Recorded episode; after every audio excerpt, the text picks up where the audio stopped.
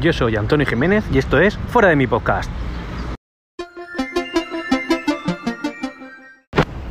Y bueno, aquí estamos, una entrega de nuevo. Ya sabéis que últimamente estamos teniendo problemas de periodicidad, pero no son problemas que, a los que seamos ajenos y queremos arreglarlos. Sé que es verdad que va en nuestra contra que un podcast tan joven como está siendo fuera de mi podcast, con una aceptación bastante fuerte dentro de lo que es el ámbito tecnológico y lo que es el tipo de podcast que hacemos, que es más o menos un podcast hecho por gente que nos gusta esto, lo hacemos de manera vocacional y que ya tenemos otros proyectos algo más grandes. Como bien sabéis, estamos en Ciencia o Ficción, que es un podcast que recomiendo encarecidamente, lo hace sobre todo eh, gracias al cerebro que tiene mi primo eh, Ángel, que también es eh, copropietario de este podcast, y yo salgo en órbita grana de la red de Milcar FM. Así que esos son, digamos, son los proyectos más fuertes y esto lo hacemos de una manera más amateur y más vocacional y lo hacemos básicamente pues porque nos gusta la tecnología, es algo que nos une.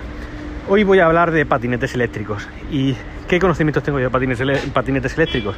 Pues realmente no mucho, pero básicamente lo que voy a hablar es desde un usuario normal que tiene un problema y que intenta zanjarlo y con qué impedimentos he encontrado. Por ejemplo, yo trabajo aproximadamente unos 25 kilómetros de mi casa y yo eh, he conducido moto desde que tengo 16 años, evidentemente moto de, de carburación, es decir, que va mediante motor de, combustión, de combustión fósil.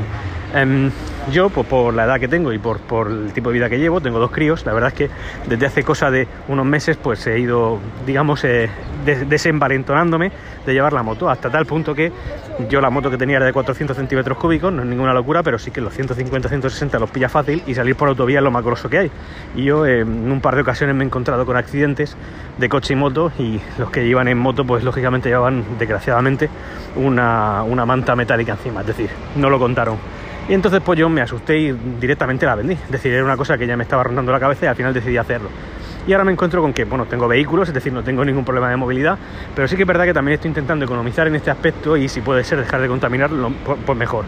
Entonces, en primera instancia he buscado motos obligatoriamente de 49 o equivalente a 49 centímetros cúbicos, es decir, que tengan por, por normativa o por ley prohibido salir por autovía, pues ya con eso estoy ahorrándome una cantidad de velocidad importante y posiblemente algún accidente con consecuencias nefastas.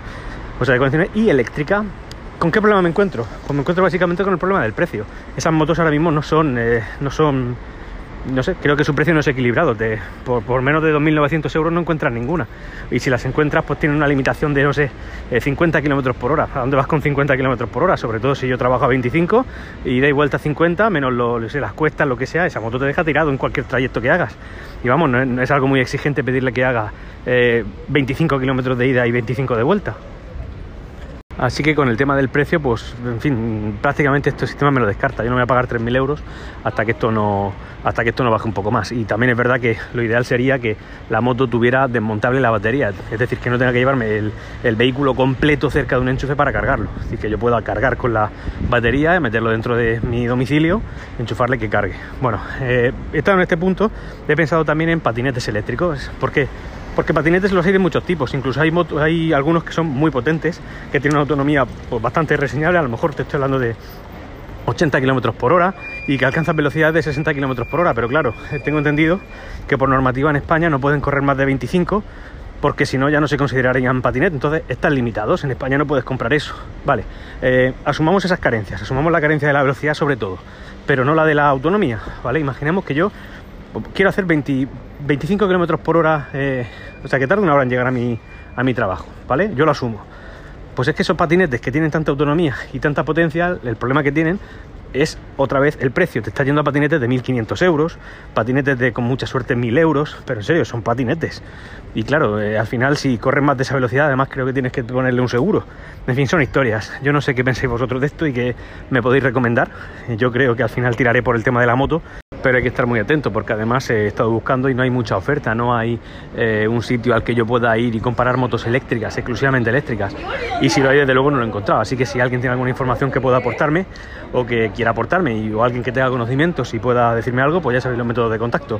Eh, podcast fuera de mí gmail.com en el Twitter FDM Pod. Un saludo.